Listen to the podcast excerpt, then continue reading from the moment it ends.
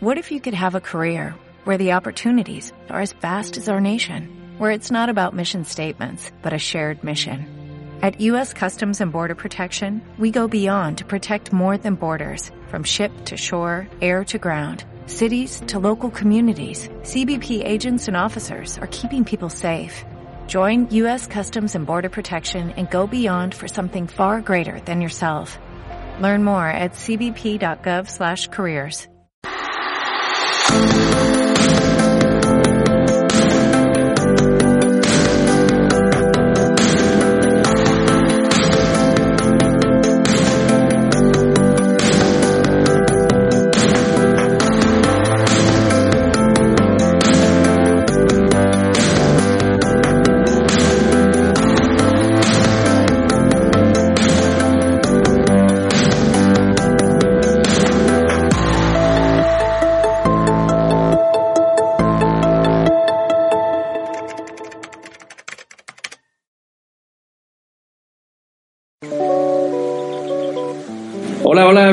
Esta segunda temporada de Auditivo. La verdad es que estoy muy feliz de regreso, ya extrañaba el podcast. Vienen muchas nuevas historias, anécdotas, invitados, va a estar muy para esta segunda temporada.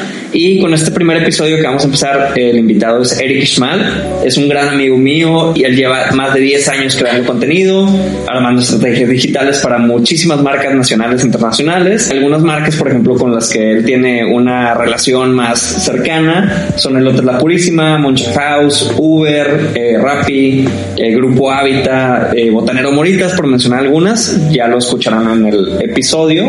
Además, eh, maneja relaciones públicas en América Latina y en Europa con tema de influencers y generadores de contenido. Va a estar muy para el episodio, en verdad quédense, vale mucho la pena. Todos los invitados que he tenido antes en el podcast y la gente que nos escucha sabe, eh, ya sé que son diseñadores, ilustradores, pintores o algo relacionado con muy aterrizado al tema creativo, pero tú eres contador. Sí. Entonces, platícanos un poco cómo llegaste a este punto de tu vida. Mira, este. Platícanos quién eres, Luis. O sea, ¿quién es Soy- Eric Schmal? Yo realmente por un tema de título profesional soy contador público financiero y, eh, tuve una especialidad de, de, pues, de contabilidad fiscal. O sea, yo trabajé en una de las cuatro empresas más grandes del mundo de contabilidad eh, durante cuatro años. Y el tema es que mm, no buscaba ser contador. pues. O sea, yo realmente, yo soy de Juárez, Chihuahua. Ajá. Este, cuando yo me vengo a estudiar a Monterrey, que acá- aquí sigo, yo veía la carrera como, como un- una palomita, ¿no? O sea, para mí era como decir, tengo que cumplir con el, con el, con el típico paso este de cumplir con una carrera profesional, Tener un título. tener un título, exacto, y, y a partir de ahí, o sea, ahora sí, haz lo que quieras hacer, ¿no? Para mí era muy importante darle satisfacción, esa satisfacción tanto a mis papás como a mí personalmente por saber que puedes lograrlo, no sé. O sea, era como el sueño del foráneo, no se cuenta si lo había hecho. Ok. De que llegar a otra ciudad, estudiar y lograrlo, ¿no? Pero después de esto, pues, bueno, antes de todo esto, yo, yo ya estaba involucrado en temas de, o sea, desde chiquito a los 15 años hacía páginas de internet, diseños como podía, pues, eh, fotografía. Y, y no era más natural a lo mejor escoger una carrera como mercadotecnia, como diseño que, que contador. Me lo, me lo pregunté un chorro, ¿eh? O sea, la verdad sí fue como, al principio cuando empecé a estudiar la secundaria, para mí sí era como, pues voy a hacer diseño, ¿no? Voy a hacer, o, o voy a estudiar, no sé, algo que tenga que ver con artes, porque pues siempre mis extraacadémicas eran artes, Ujú. o sea, guitarra, o sea, aprendí a tocar guitarra desde los 8 años, empecé a irme a giras a los 12, 14 años a Estados Unidos con una banda que tenía. Pero cuando empecé a crecer un poquito más en la preparatoria, me di cuenta que al final del día para, o sea, bueno, entendí que tenía que distinguir de mi área profesional y este y distinguirlo de mis hobbies, ¿no? Entendí que al final del día era importante la carrera, pero los hobbies también. Entonces dije, bueno, si quiero dedicarme a algo que me guste, o sea, a un hobby, pues tenía que tener una base. Y para mí fue muy importante, o al menos así lo pensé en ese momento, de, de hacer una carrera de administración, finanzas, contabilidad, de abogacía, según sea, pero como que al final de todo el embudo definí que contabilidad era como lo que me iba a ayudar mucho en varias etapas o varios rubros Ok. y opté por eso.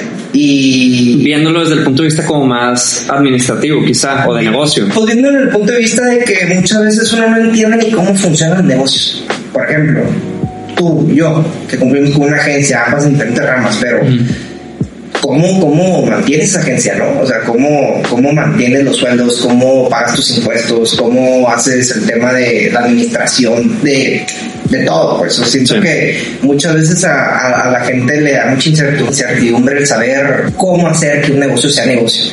Entonces a mí me picaba mucho la idea de decir, quiero entender cómo hacer un negocio para poder hacer un negocio de lo que me gusta, ¿no? O sea, monetizar mi hobby. O sea, eso era lo que estaba en mi cabeza en ese momento en la preparación, de decir, necesito monetizar mi hobby. Para mí era importante monetizar el hobby.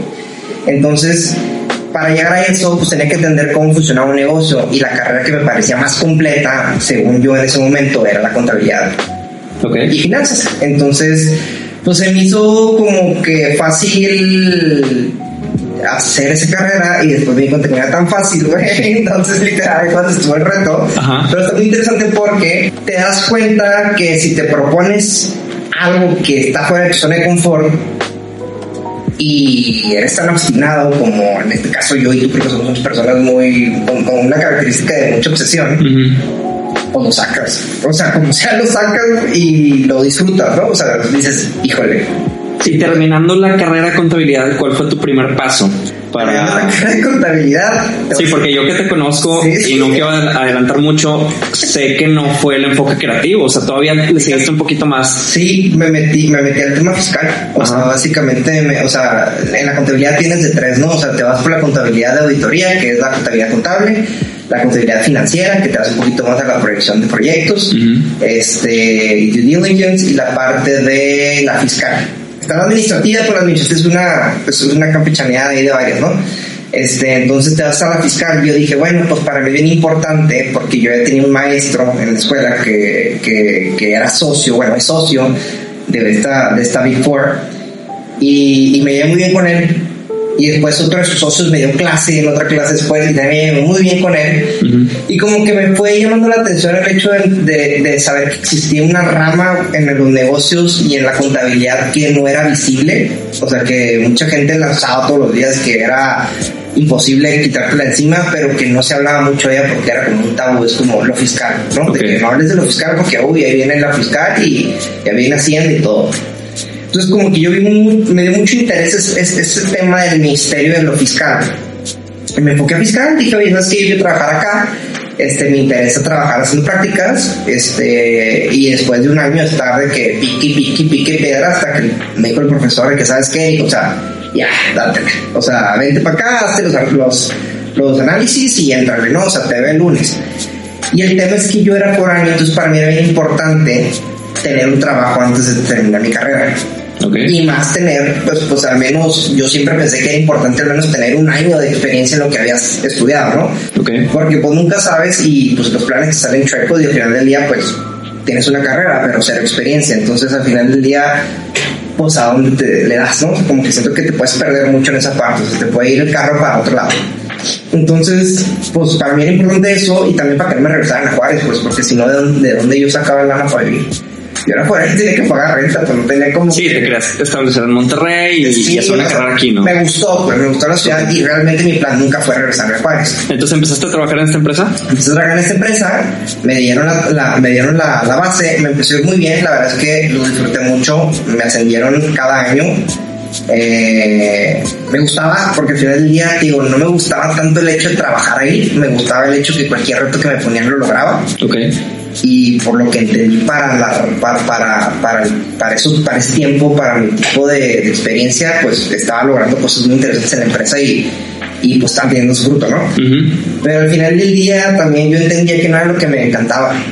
Y a la par surgió un, una inquietud mía a raíz de tema la comida, porque yo soy esa persona que le gusta irse de fiesta, que le gustaba irse a comer, que le gustaba para desvelarse, entonces yo decía, oye, hay algo ahí que en mi vida está haciendo falta, ¿no? Okay. Y identifiqué que no sé si te pasó o si te ha pasado o si te llega a pasar, yo creo que hoy es muy difícil porque existen miles de opciones, pero en su momento yo decía, oye, estoy en Monterrey, soy foráneo o si fuera local aún, aún así, me gustaría entender a dónde puedo ir a comer, a dónde puedo ir a disfrutar, no sé, cositas, ¿no? Y empecé a ver la oportunidad de hacer una guía, ¿no? Hacer una guía para diferentes personas.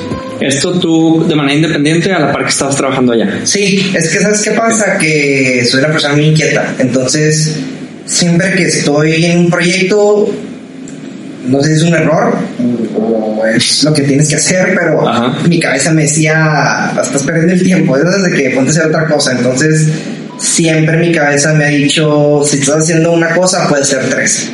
Entonces, como que quería hacer algo más. O sea, al final del día sentía que necesitaba hacer algo más. Ya ni siquiera por dinero, sino por mí, por, por sentirme como, como útil, ¿no? O sea, sentir que me que estaba generando algo extra de lo que era mi rutina. Nunca me ha gustado la rutina, la, verdad. Soy una persona que sabe que la rutina es importante por un tema de disciplina, pero al final del día que la misma rutina mata, ¿no? O sea, te, lleva hasta un punto donde, pues ya, te, te estás en un confort y y dejas de, dejas de, ser productivo hasta para ti, ¿no? Okay. Este, entonces, por ejemplo, eso siempre a mí me ha, me ha, hecho mucho ruido en la cabeza y yo tenía la idea de que tenía que hacer algo. Al final del día no podía quedarme estancado, ¿no? O sea, que era... Y así nació tu proyecto de, de, empezar a como recomendar lugares a foráneos, a gente que a lo mejor no está en su ciudad natal. Exacto. O sea, eso, así surgió la idea de, de, de mi misma falta de conocer lugares nuevos entonces, siempre voy a los, a los mismos 3, 4 lugares, de que el fin de semana vamos aquí, ay, siempre vamos acá. Y aquí otra vez, ay, otra vez, sabes el menú. Que a lo mejor la gente que nos está escuchando puede decir, oye, pues ahorita me meto en Instagram y hay mil opciones o a lo mejor muchas cuentas o no sé, personas que te dicen a dónde ir o te recomiendan lugares. Claro. Pero estamos hablando ya hace algunos años que esto no era tan popular, o sea, no era una práctica tan, tan conocida. Casi una década. Casi 10 años. Casi 10 años. Ajá, entonces siento que sí fue como algo que rompió un poquito con lo que estamos acostumbrados, ¿no? Sí, fíjate que está interesante. Este, yo tampoco lo esperaba. O sea, creo que es eh, ahí es donde yo entendí que si, que si buscaba, sin saber qué buscar, algo iba a salir.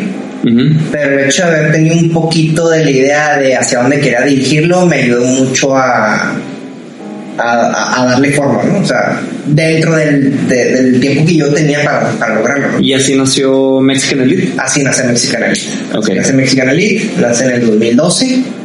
Este nace entre horas de comida, este, entre horas antes de llegar al trabajo, está hablando de seis y media a ocho y media de la mañana y una y media a tres de la tarde y cuando salía de seis y media a las doce de la noche. O sea, en, esos, en esas horas fue cuando le puede dar como forma y vida a este proyecto.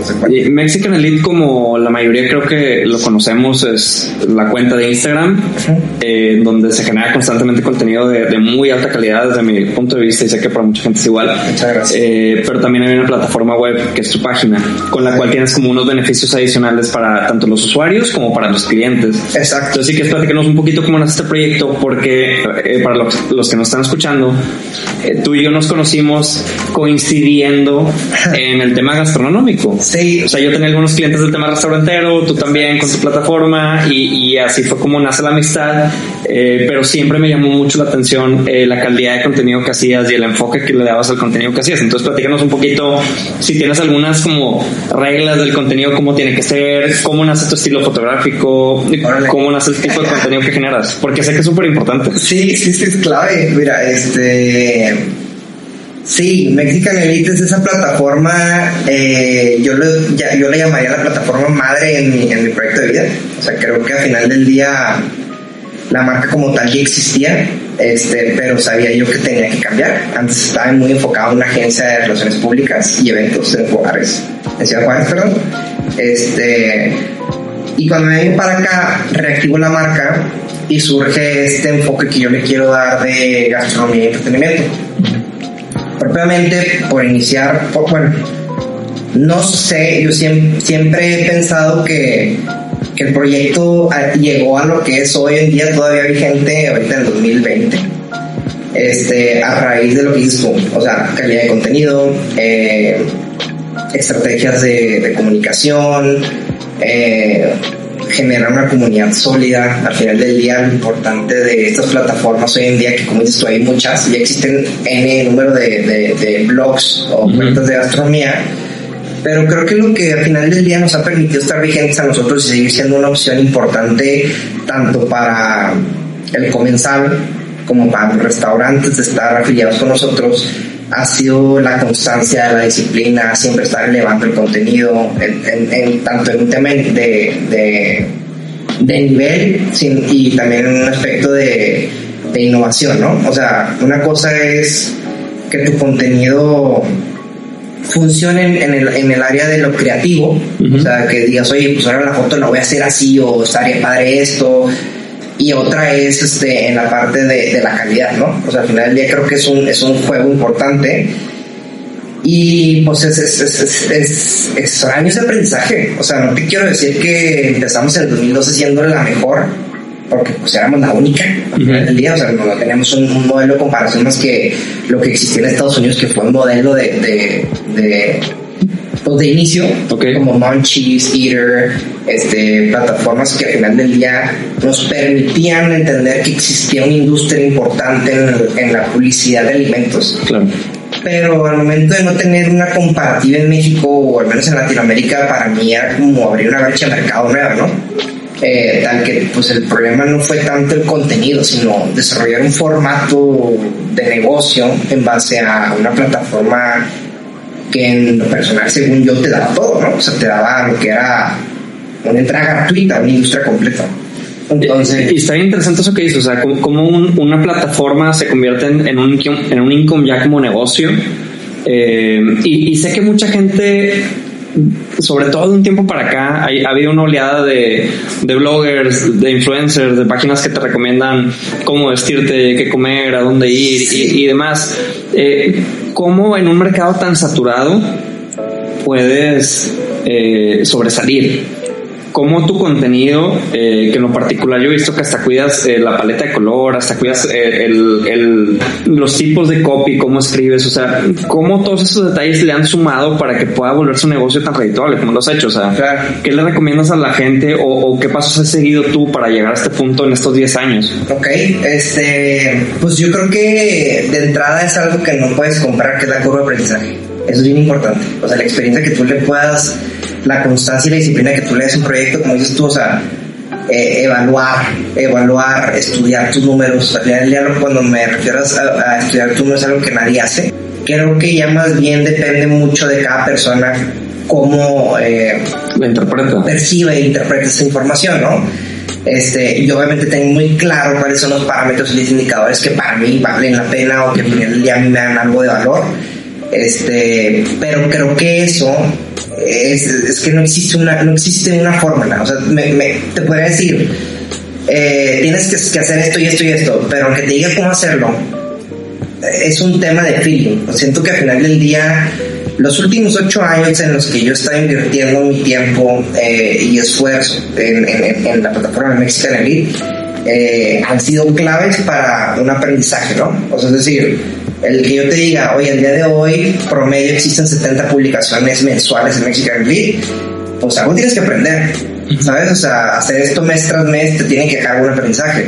Malo que no te dejaron un aprendizaje, o sea, ya estarías como que, no sé, te estaría faltando algo en la, en la ecuación, ¿no? Pero esa ecuación creo que es muy personal y no me refiero a que personal de que no la, de que sea privada, no me refiero a que por ejemplo cada quien con su marca creo que tiene que llegar a, entender cómo identificar esa oportunidad. O sea, por ejemplo, hablamos de nichos, hablamos de, mercados, hablamos de, tú lo dijiste, bien importante, paletas de colores y comunicación.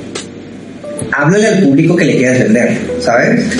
Muchas veces pasa que la gente dice, oye, pero se habla bien bonito. Oye, sí, pero probablemente no es el público al que le está vendiendo, ¿sabes? O probablemente la gente no es afina a, los, a, tu paleta de color, pues, ¿sabes? Existen infinidades de plataformas, sean foodies o no sean foodies. Existen ahorita una locura este, en tema de contenidos y yo creo que tú lo has visto diario, o sea, pues porque te dedicas al tema de cómo hacer que los cosas sean lindas, el tema de diseño. Pero, o sea, al final del día, el que se vea lindo tiene un trasfondo. O sea, el lindo simplemente es el, es, el caparazón final de lo que, de todo el estudio, ¿no? Entonces creo que al final del día, eh, el tener me queda muy claro más bien eh, que para poder, no te diré que sobresalir, pero para poder lograr algo que al final del día tú, que a ti te permite estar tranquilo y que, y que veas que tiene un resultado, es mucho de gustos. Si, si, a ti te gusta y dices, oye, esto está increíble y esto funciona, creo que tiene que convencer primero a ti para poder convencer a los demás. No, y lo que tú dices es súper importante, lo de saber leer la data. O sea, Eso es clave. está ahí, porque hay mucha gente que va a saber la finta y dicen, ¿saben qué? Eh, tuve muchos likes, y, pero va más allá. O sea, es saber interpretar los datos, saber interpretar los números, eh, los días, las reacciones, qué te comentan, si te guardan, si no te guardan. Y, y hay algo bien importante, Alex, ¿no? Nadie tiene, na, nadie se fija en eso. Porque normalmente la gente que lleva estas plataformas pierde la humanización y algo muy importante de las plataformas es ser humano, güey. No se te olvide que estás, que estás atrás de un celular, pero que atrás de este otro celular está otro humano, ¿sabes? Mm. Entonces muchas veces pasa que la gente deja de ser sensible. Y cuando dejas de ser sensible, dejas de estar pendiente. Y cuando dejas de estar pendiente, pierdes comunidad. Acuérdate que hoy, al menos, algo que a mí me parece clave por hoy es que los nichos ya no son mercados. O los mercados ya no son comensales o compradores, para mí es comunidad. Cuando entiendes cómo es el tratamiento de una comunidad versus un comprador, tienes lo que necesitas. Mientras no distingas eso, mientras no, no, se entienda cómo distinguir una de la otra, pues sigues teniendo una plataforma, con valor o sin valor, pero es una plataforma más. Lo importante es que la plataforma tenga vida. Y por vida me refiero a que la gente sepa que existes, que estás pendiente. La otra vez me dio un, bueno, todos los días me llegan mensajes así de que, hey, muchas gracias por contestar, ¿no? Pero ¿cómo pensarías que existe la posibilidad de no contestar a la gente cuando por ellos existes, ¿no? Lamentablemente, o, o no sé cómo lo quieras ver, pero a mí me parece muy lamentable que alguien genere contenido por cumplir.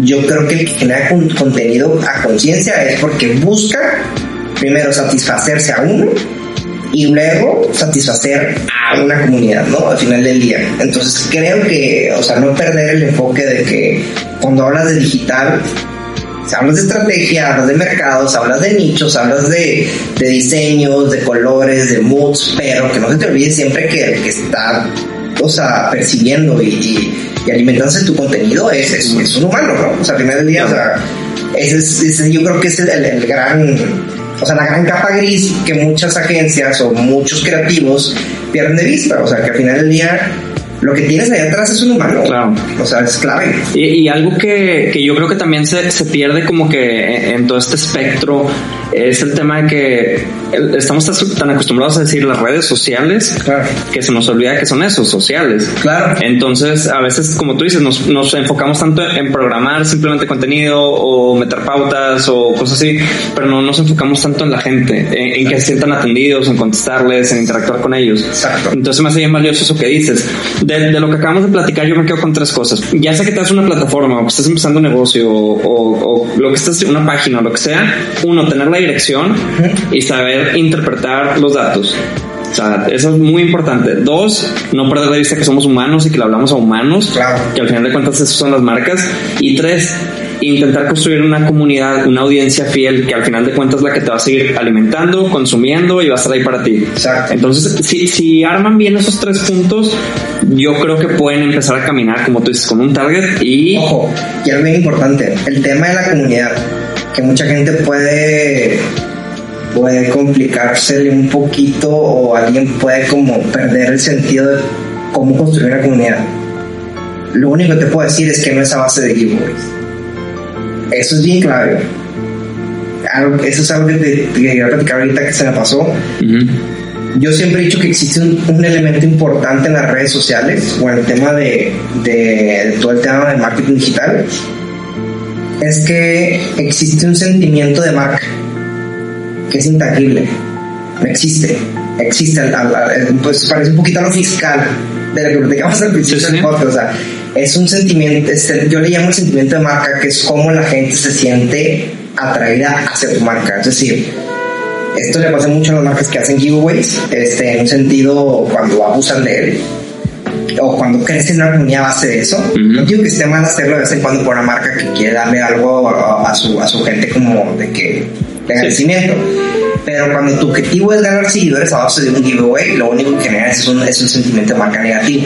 No, y hoy en día hay muchas marcas que, que están utilizando estos recursos de lejos de enfocarse a lo mejor en generar contenido de calidad, en a lo mejor intentar con plataformas nuevas para su mercado, eh, o otro tipo de beneficios, como que nomás esta ola de giveaway, giveaway, vamos a regalar, vamos a regalar, tener más likes. Hasta cansa, ¿eh? Oye, Eric, ¿y tú como, como te voy a decir, tú eres un súper creativo, creador de contenido, te clavas mucho en la estrategia para, has hecho diferentes campañas a nivel nacional, eh, has trabajado con marcas internacionales, pero algo que me sorprende de ti es cómo has ido construyendo no nomás tu plataforma Mexican Elite, sino que también tu agencia. Sí. Eh, sé que tu agencia se llama Bondi Capital. Eh, platícanos un poco en qué consiste tu agencia y, y cómo has generado estas como subdivisiones para poderte enfocar en diferentes mercados y en diferentes aspectos del tema creativo. Fíjate que Bondi Capital ha sido un reto bien interesante. Fue esfuerzo, fue, fue, fue, fue sudor, fue meses de, picarle sin ver como una salida por todo lo que estábamos al mismo tiempo y entender que teníamos que, que, tratar de organizar un poquito, ¿no? Y hoy por hoy estamos muy contentos de los resultados porque nos dimos cuenta que hubo un punto en el que nos llegó mucha chamba y tuvimos que empezar a identificar eh, las diferentes opciones que teníamos para dar nuestros servicios. Entonces creo que al final del día la, agencia per se se convirtió como en un estilo de holding. O sea, eh, es un holding, es una agencia que se dedica hoy por hoy a dar diferentes servicios.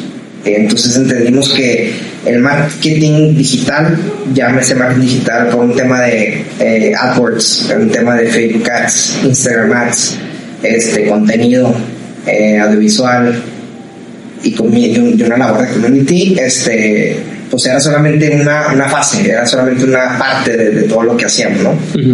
Creo que el haber este, tenido en ese momento varios proyectos de diferentes tipos, ya fuera cosmética, hotelería, restaurantes, eh, real estate, nos ayudó, nos ayudó mucho a entender que teníamos que empezar a crear departamentos. Okay. ¿no?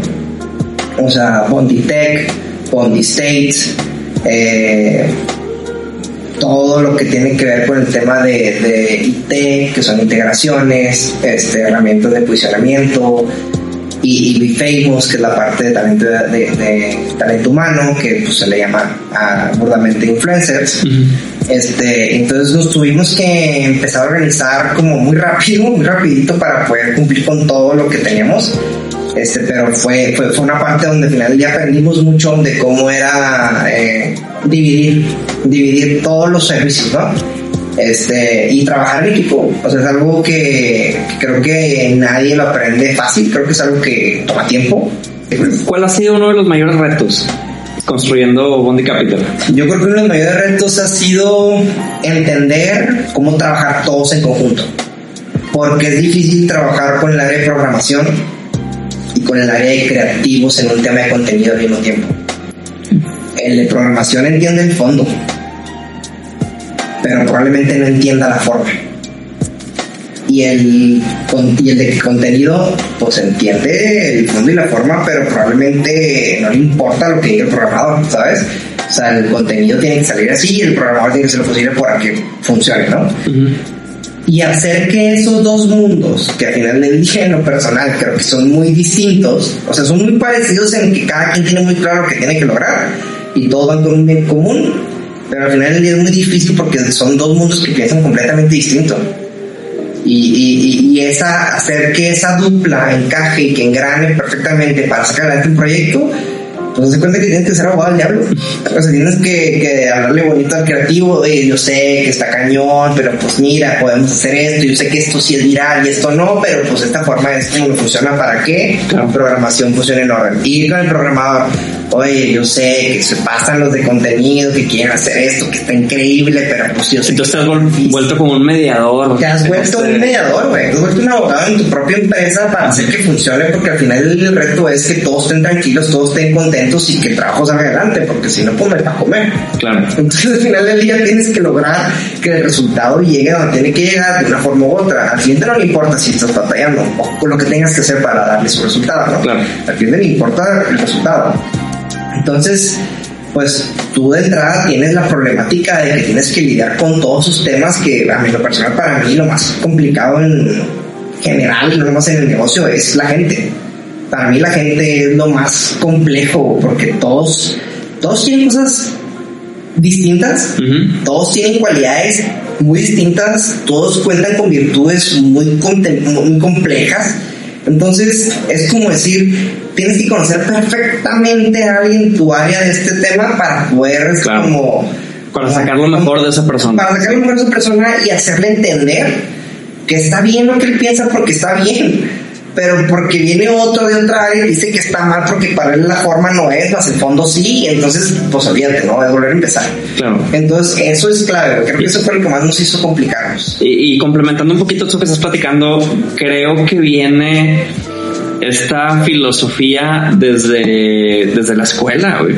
O sea, yo creo que desde que estamos en, en el salón y, o sea, identificamos como con cierto celo, cierta envidia a, a los que son muy responsables o a los que hacen las cosas muy bien o al que le recuerda a la maestra las cosas cuando los demás se nos olvidaron y, y, y, y lejos de, de volvernos como, oye, ¿sabes qué? Déjame me junto con esas personas para yo ser mejor o déjame aplico más para que la otra no se me olvide, como que empieza este recelo y creo que ahí empiezan las separaciones, que luego en un ambiente de trabajo Ajá. eh, es complicado trabajar con la gente porque eh, empiezan los egos, Y fíjate que... eh, y, y cada quien con sus mentalidades empieza a mover el pandero para su lado. Cañón. Y lo más importante y lo más raro es que el que siempre estuvo en la escuela tratando de ser muy individualista, le va a ir muy bien.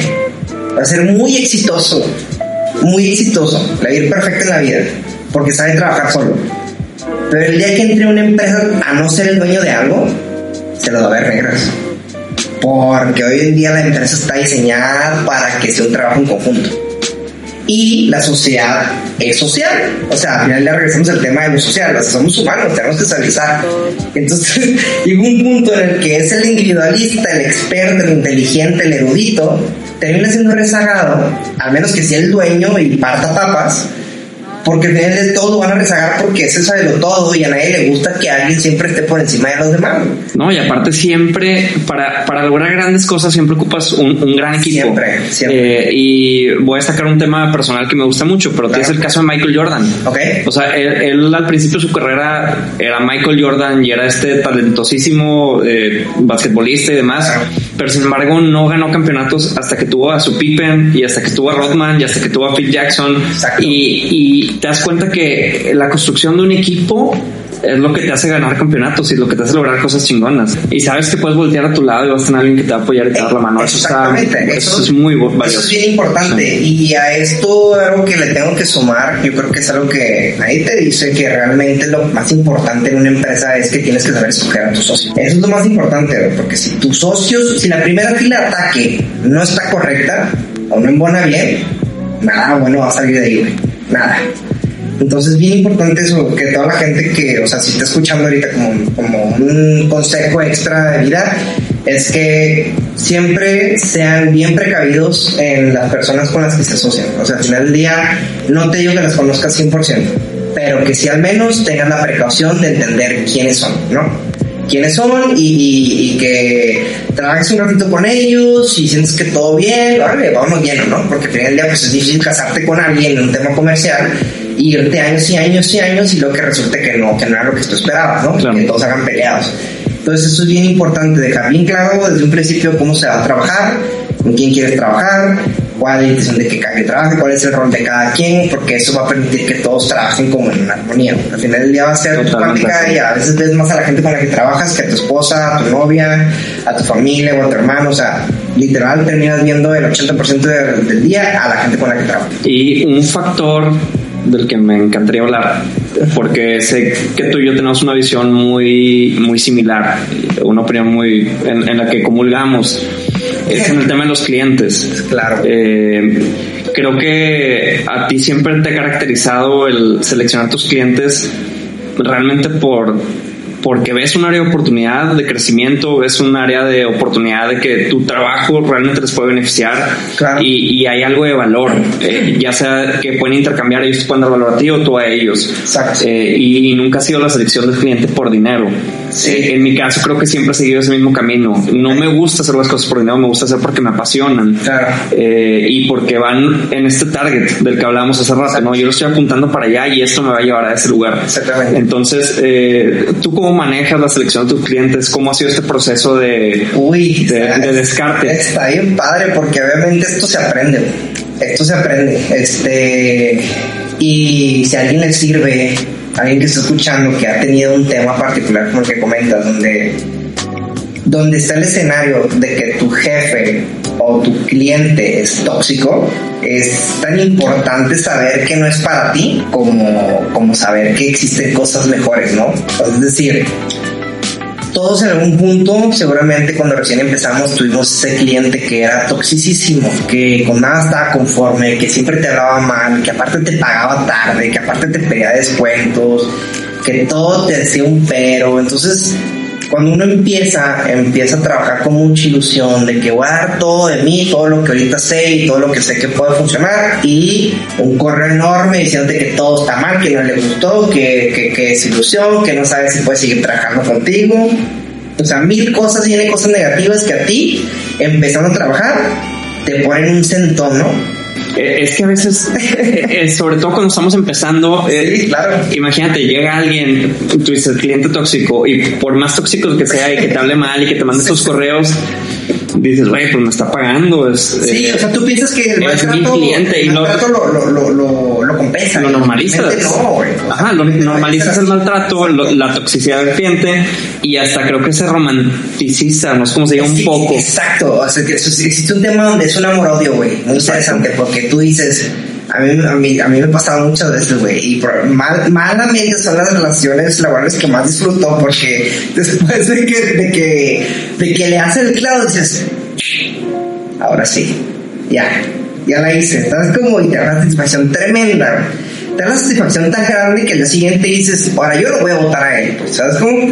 Pero no pasa, no pasa porque como dices tú, se romantiza un tema y sigues, te acha a él de manera muy fuerte y no lo quieres dejar ir, ¿sabes? No lo quieres dejar ir. Normalmente esto pasa con tus primeros clientes. Sí, porque hay que aprender a identificar, o sea, si te marcan y te molestas o te piden cosas y te estás quejando todo el día a tu cliente, sí, o sea, porque, porque estás es ahí. un estrés constante, te genera una ansiedad tremenda y esa ansiedad tú la transmites a tu equipo de trabajo, güey. Y se refleja en tu trabajo. Y eso se refleja en tu trabajo y al final del día tu equipo de trabajo se está inconforme, está inquieto, está incómodo y en eso se traduce el tema de la rotación, güey. Y la rotación, al menos en esta industria, cuesta, cuesta mucho dinero, güey, porque capacitar, porque capacitar a una persona y instruirlo y enseñarle y decirle cómo hacerle y traerlo y, es mucho tiempo y para nosotros el tiempo es dinero. O sea, yo ya no siquiera mido mi, mi ya no mido el dinero por dinero, sino el dinero lo mide el tiempo. Para mí el tiempo es valiosísimo, lo único que no tengo de regreso nunca, ¿no? Eso sí, y es constante.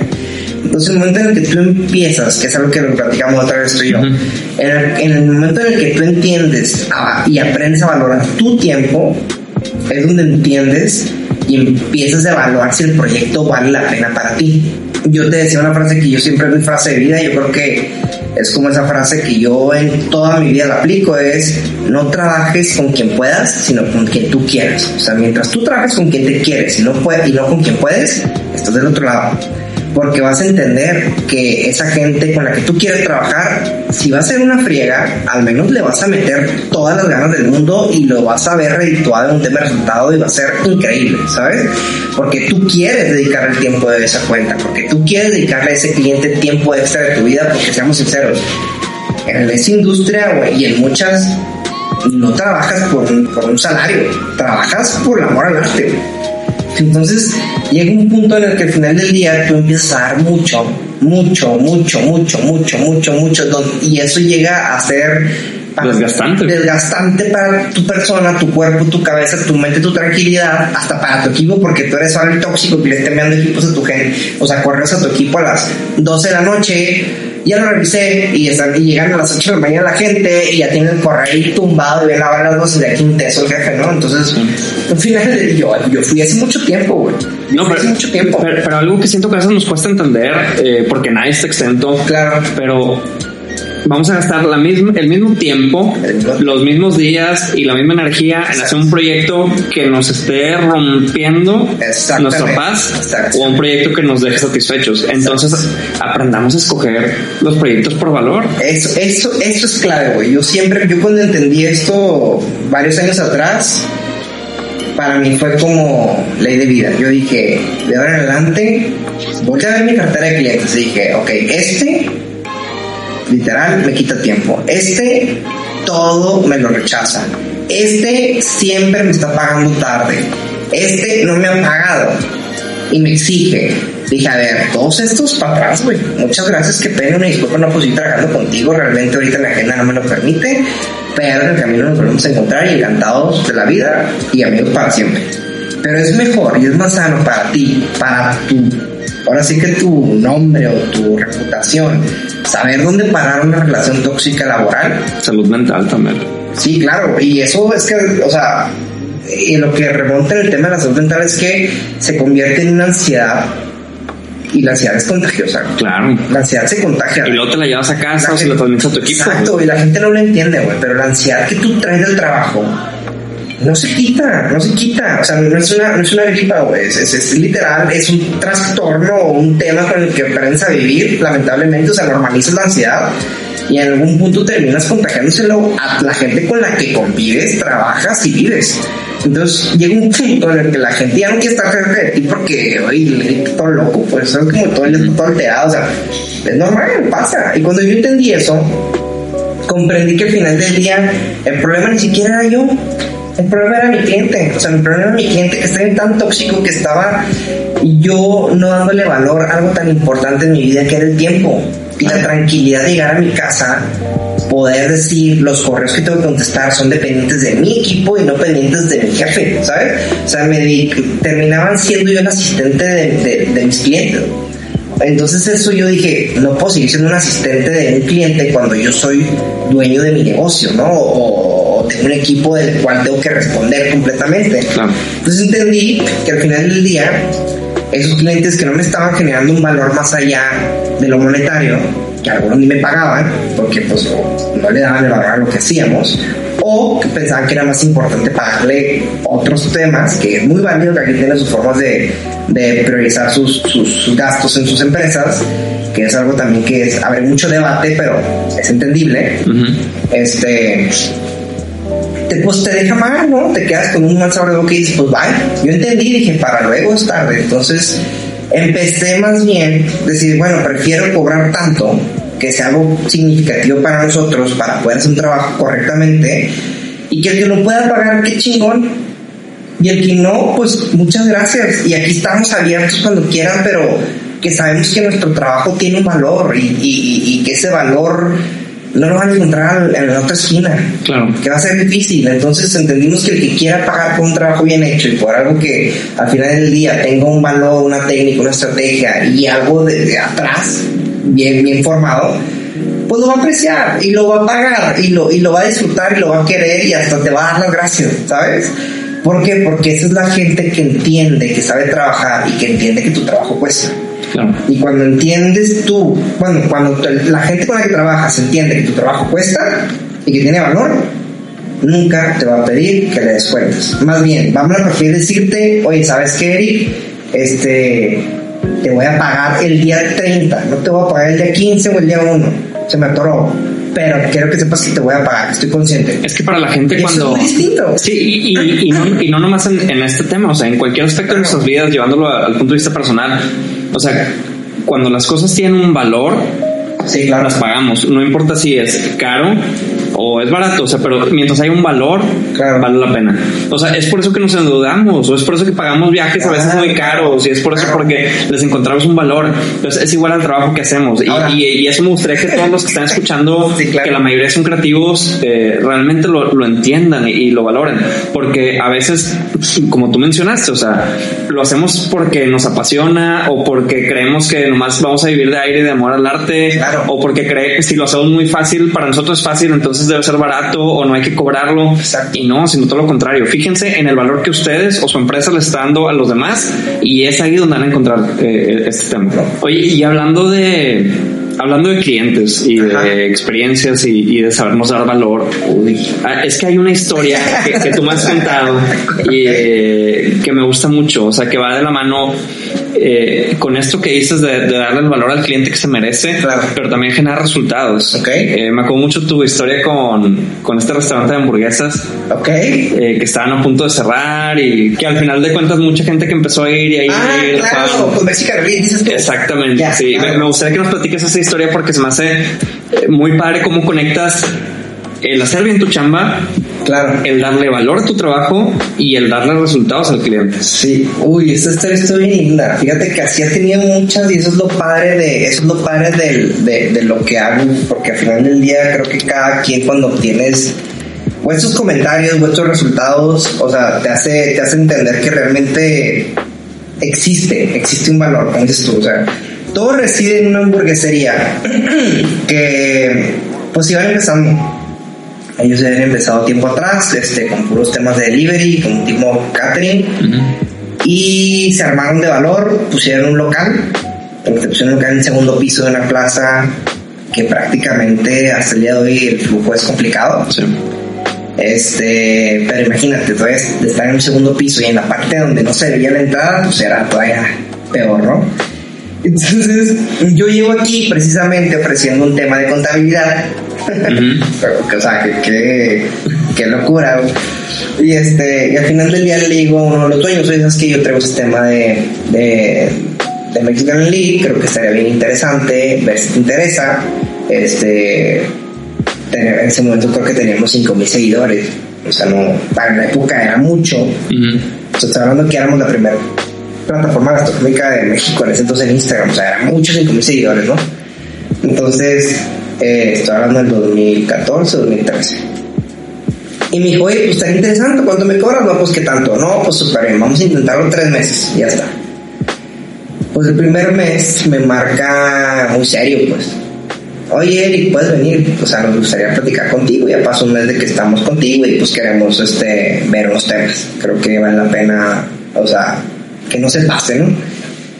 Y yo dije, chale, ya me van a correr. Dije yo asustado ya. Ya- ya van a cerrar, Ya, va- ya valió.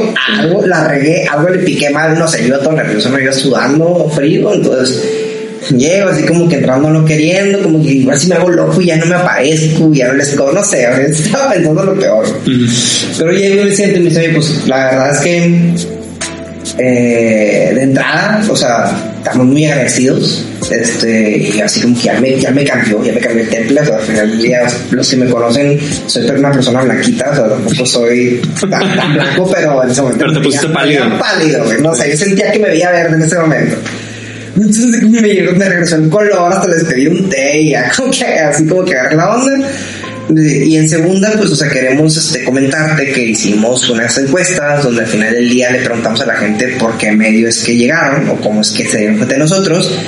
Y el 100% dice que, que es por medio de Mexican Elite. El 100%. Y, ajá, y yo la neta es que nunca me hubiera imaginado que no sé, o sea, no es que no me hubiera imaginado, es que no esperas ese tipo de, de confrontaciones positivas, ¿no? Normalmente una confrontación es negativa, Sí. para conciliar, pero en ese momento fue como que, órale, de que... Y te lo comprobaron, ¿no? Porque trae- Sí, traían una caja llena de un chorro de hojitas, taloncitos, de cuestas. Y yo le dije, órale, súper bien, que, que padre, que muchas felicidades, qué buena onda. O sea, estoy muy contento porque al final del día, hasta para mí, en un momento de haber tenido, yo creo que un año de haber empezado con el proyecto, era un indicador bien importante este, que un cliente se hubiera tomado la molestia de medir su tráfico a la sucursal por medio de, Sí, la plataforma. la plataforma. O sea, para mí era como, wow, ¿no?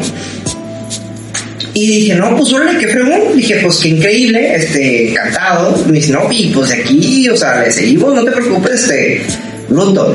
Pues caso seguido, tres meses después, se bajan, se bajan a otro local mucho más grande, esa misma plaza, y, y hasta el día de hoy, pues son muy conocidos y les va muy bien. Tenemos varias, varias sucursales ya en, hasta en otras ciudades.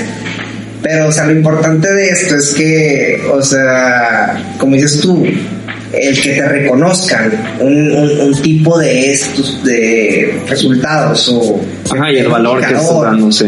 a raíz de un valor que tú le estás generando por medio de una plataforma en la cual estás cuidando todos los detalles para que todo les vaya bien, pues te da mucha satisfacción y, y te da más ganas de seguir haciendo bien, ¿no? O sea, de, de, de seguir creciendo, de seguir generando valor.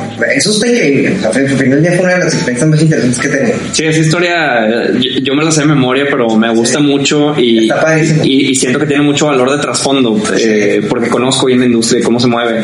Eh, ok, y ya platicamos de cómo de contador te volviste eh, creativo, generador de contenido, la agencia, los números, todo eso. Eh, que es- después de estos 10, 12 años de que has estado haciendo lo que haces, eh, ¿qué sigue para Eric Schmal? Pues nunca sabes. La verdad es que, todo ser bien sincero, soy esa persona que siem- siempre está buscando, pues no sé si se puede decir innovar, siempre está buscando como salirse del confort. Al final del día, soy una persona que no le gusta, que no le, que no le gusta casarse con un futuro, le gusta vivir mucho el presente. O sea, me gusta mucho vivir el momento en el que en donde estoy. Creo que no sé si es mi personalidad, no sé si es por lo que he vivido, o sea, creo que al final del día mm, me gusta tener planeación, me gusta ser un- una persona disciplinada en un tema de lo que es tu día a día, pero no me encanta decir voy a lograr esto, por esto y esto y esto, porque siento que yo mismo me limito Claro. cuando te pones, bueno, así lo pienso yo, no sé si mucha gente le pasa. Este, estoy acostumbrado a conocer mucha gente que para este año vamos a tener esta meta y vamos a lograr esto, de que tú pudiste haber hecho más probablemente si no te ponías esta meta, ¿sabes? De que tú te pusiste un límite. Si te pones un límite en mi cabeza es ahí voy a llegar, punto, es un máximo. Muchas veces por ese tipo de filosofía o no sé si Entonces tú quieres ver a dónde te va llevando el... yo quiero ver a dónde llego. O sea, al final del día, yo soy más fan de que lo que venga hay que resolverlo y hay que trascender. De nada siento que me sirve decir hacia dónde quiero ir si no estoy dejando huella en el presente. Creo que es más importante eso, dejar bien claro dónde estoy ahorita parado para poder el día de mañana decir, ahí me paré.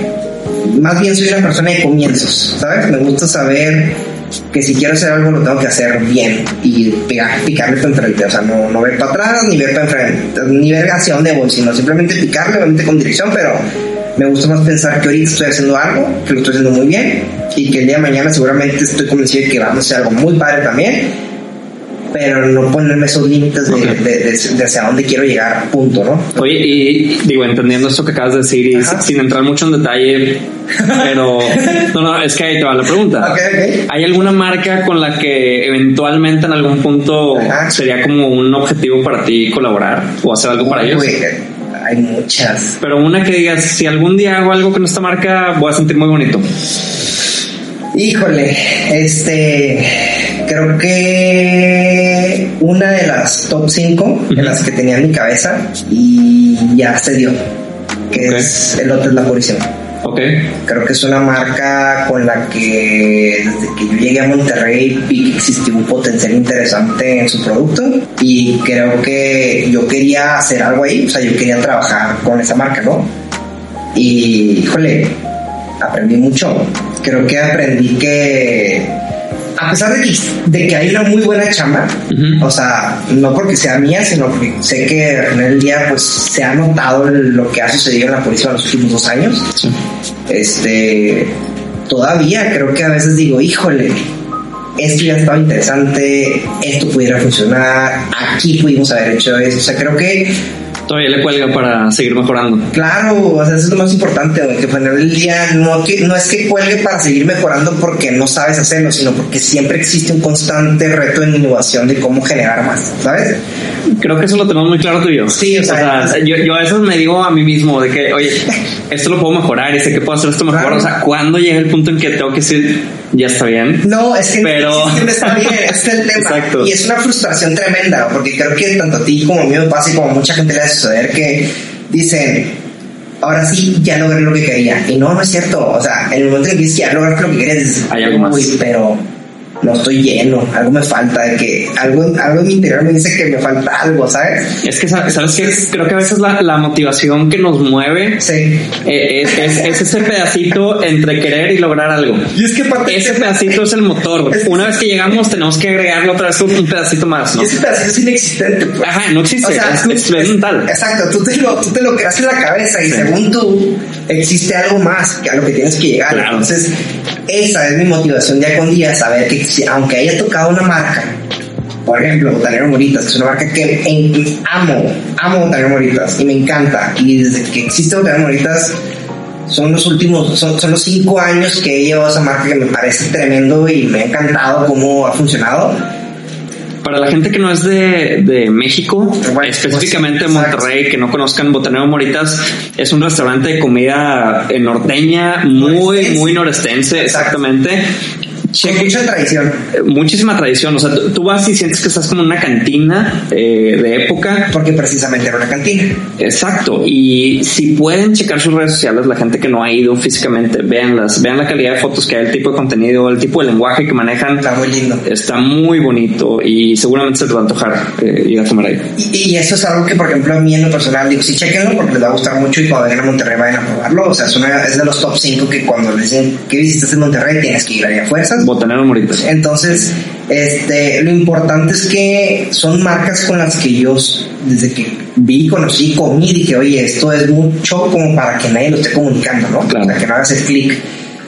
Y pues ahora sí que como quien dice, como Juan por su casa llegué, toqué la puerta, me metí a la cocina y con quién puedo hablar, no sé qué, quién eres tú, o sea, me corrieron dos veces de que por qué estás aquí, O sea, es normal, pero son las ganas de querer hacer algo por una marca, ¿no? Entonces, creo que ese empuje existe cuando hay la intención de hacer algo padre. Entonces, cuando tú sabes que puedes lograr algo para una marca importante, o sea, no te detengas. Y no se esperen a que les hablen. Nadie te va a hablar. No. Eso es bien importante. O sea, por ejemplo, mucha gente, y yo lo he visto, o sea, por más padre que esté tu trabajo, por más bien que hagas las cosas, ni te recomiendan ni te buscan. Tú tienes que buscarlos. O sea, al final del día yo creo que es un error muy grande con, con la gente que está empezando a trabajar. No esperen que porque vean su trabajo los estén, los estén esperando con las puertas abiertas. Al contrario, o sea, creo que tienes que llegar tú a tocar esa puerta porque si no nadie sabe que existes, güey. O sea, es, es importantísimo ver que no eres nadie. Y, y fíjense que, que hoy en día es muy fácil, muy, muy fácil. A, a veces parece que no porque no lo hacemos. Claro. Pero métanse a Google media hora y les aseguro que encuentran los correos de directivos de empresas con las que quieren trabajar, eh, la agencia que está trabajando con la marca que ustedes admiran, eh, el contacto del güey de marketing de no sé qué lugar. O sea, clávense. Si realmente quieren algo, vayan y búsquenlo. O sea, porque Eric no eres la primera persona que me lo dice que estaba aquí sentado. O sea, había otros casos que dicen, oye, ¿sabes qué? Está en mi casa, le mandé un correo y terminé trabajando para esa marca. Estaba acá, me, me recomendó un amigo y terminé trabajando para esa marca. No, Entonces claro. háganlo, no se detengan. ¿Sabes con quién quisiera trabajar? ¿Con quién? Con McDonald's. Yo también. pues sí, que te invito Si, al- si alguien aquí de McDonald's está escuchando, Exacto. Nos Búsquenlo. invitar. Sí, muchas cosas. Creo que podemos hacer cosas padres. sí, pero creo que esa es una de las marcas que, que en algún momento de mi vida me, me gustaría tocar de alguna manera. ¿Y sabes Eh, por qué? Porque realmente soy fan de sus burgers. O sea, creo que, creo que tienen todo. Yo tengo un tema nostálgico, gráfico con ellos eh, muy bonito desde mi infancia, de piñatas y juguetes y Es cosas. un tema de marca. Sí, es un tema de marca que está muy arraigado. Pero bueno, Eric, oye, te agradezco muchísimo el tiempo que te tomaste por estar aquí. La verdad es que la plática contigo siempre fluye bien agradable. Espero que los que hayan escuchado les haya gustado. Y para cerrar, a todos los invitados les hago una pregunta. Ah. eh, ¿Qué es? Si te pudieras ir a una isla desierta y te tienes que llevar un libro, una película, un disco y una comida, ¿qué te llevarías? Un libro, una película y un disco. Y una comida. Y una comida. Ajá, esas cuatro. A la madre, mira, te va. Comida, eternamente me llevaría McDonald's. Ok, hablando de. hablando de. Me llevaría la double cheeseburger con papas, pollitos y malteada de vainilla, no hay más. Para comer todos los días. Para comer todos los días. Perfecto. O sea, al final a estar solo, pues. Claro. O sea, que me ponga panzón. Y es magia, entonces todos los días va a llegar ahí la comida. Exacto, todo bien. De canción, yo creo que canción ¿Qué disco podrías poner todos los días sin aburrirte? o Los? ¿Alguno en particular? Pues yo creo que los clásicos, o sea, pues me encanta el disco azul y el rojo, son mis top. Todo- siempre los he escuchado, todos los días lo escucho, creo. Creo que es algo que siempre me, ha form- me formó hasta en mi personalidad, creo, güey. Creo que fue un disco muy político, muy, muy social, muy artístico, con mucho cariño, mucha alma, ¿sabes? O sea, creo que tiene, es, es- es una banda que existió, que, y esos discos en particular, que hablan de todo, está muy informativo, ¿no? O sea, creo que es, si la gente le pone atención a sus canciones, creo que puede entender mucha historia, está muy interesante. Y me encanta, me las sé todas, pues, del día. ¿Una película? Película. Fíjate que las películas no soy tan bueno. Creo que una película pudiera ser algo así como. Algo que me haga reír todos los días. Probablemente. ay, no sé. eh, Monsters Inc. Ok. O, o- o Toy Story, algo así que me risa. ¿sabes? Ya, me ajá. encanta. O sea, no soy mucho de caricaturas de ese tipo, pero prefiero ver algo que me haga reír, algo que me dé miedo, que me encanta, que es The Shining. ¿Sabes? Como de que en el caso, pues, pero me encanta The Shining, haz de cuenta. ¿Te gustó Doctor Sleep? No lo he visto. No la viste. No la he visto. Bueno, te la, La- la te la recomiendo. La Vela. Muy buena. Y este. Y, Y del libro, un libro. pudiera sonar muy intelectual. Pudiera ser como que decirte aquí el mejor libro de la historia, la, la neta. Pero no, güey. Yo creo que más bien, y creo que coincidirás conmigo cuando te diga por qué. Porque yo soy mucho de conspiraciones. Yo soy una persona que me encanta entender el origen de la vida y entender de dónde venimos, diferentes teorías del universo, el tema alienígena, la cuestión de este, nuestros ancestros civilizaciones mayas, los numerios, ¿verdad? todo ese tema de, de- de- de civilizaciones sí. y el universo y el Big Bang me, me, me cautiva bastante. Entonces, no, creo que más bien en vez de leer, me encantaría, por lo mismo que siento que soy como una persona muy creativa, hacer una historia yo. O sea, me encantaría llevarme un libro para escribir yo, Ok.